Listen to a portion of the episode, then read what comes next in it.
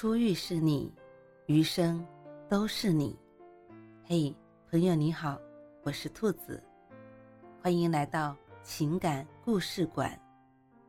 在这寂静的夜里，愿兔子的声音能够陪伴你，温暖你。兔子与你在一起。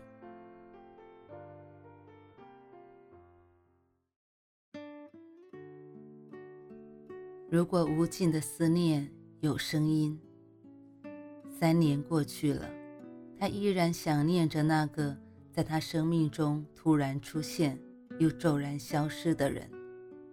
如果无尽的思念有声音，他希望那个人能够听到他的呼唤，再次来到他的面前，给他一个他期待许久的答案。嘿，等很久了吗？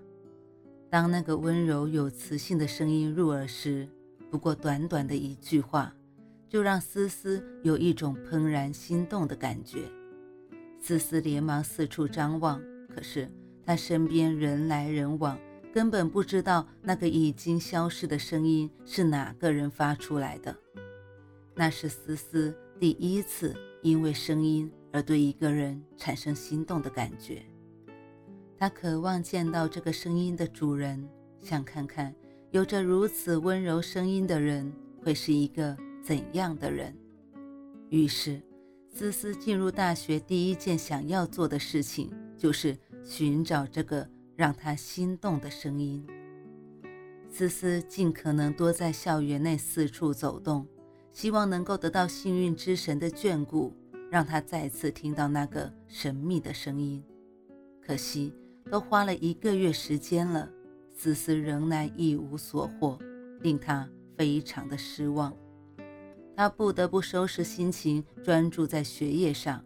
毕竟他来学校是为了学习的，否则就浪费学费和时间了。有一天，思思的室友请他帮忙把一本书还给一个师兄，思思二话不说就答应了。来到约定好的地方，可是。师兄还没有到，他靠着椅背闭目养神。突然，一个声音让他猛地睁开了眼睛。“嘿，等很久了吗？”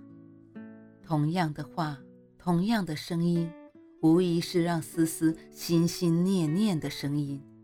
他连忙看向声音的来源，就看到了外表和声音非常契合的生。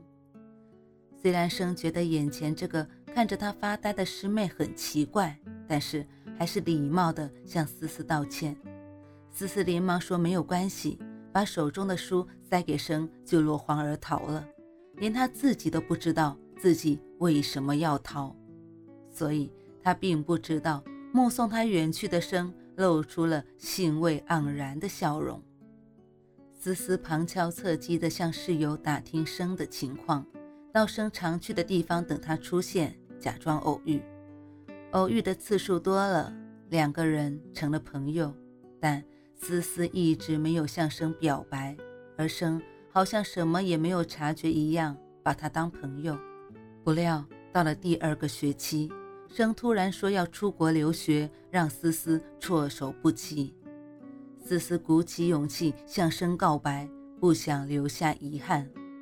生没有答应，也没有拒绝，只说了一句：“如果三年后我们能够再见，你仍然喜欢我，那么我会给你答案。”生出国之后，思思每天都在想念他。从离别的第一天开始，思思就以录音的方式记录每天遇到的事情和心情，就像日记一样。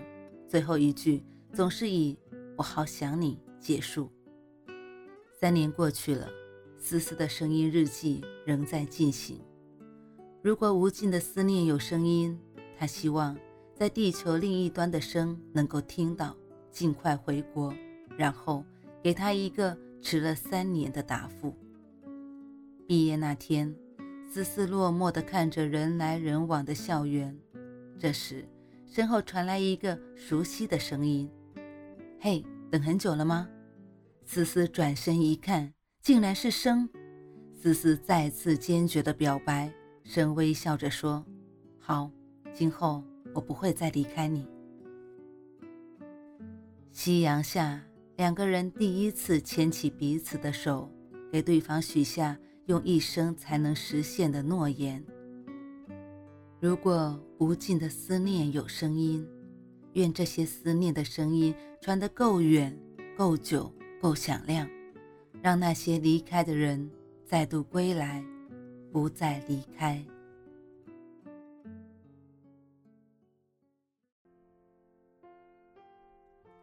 晚安，正在听故事的你。如果你还是睡不着，可以来直播间和兔子聊聊天，也许兔子能哄你入眠呢。每晚十点，兔子都会在直播间等你，只为和你道一声晚安，好梦。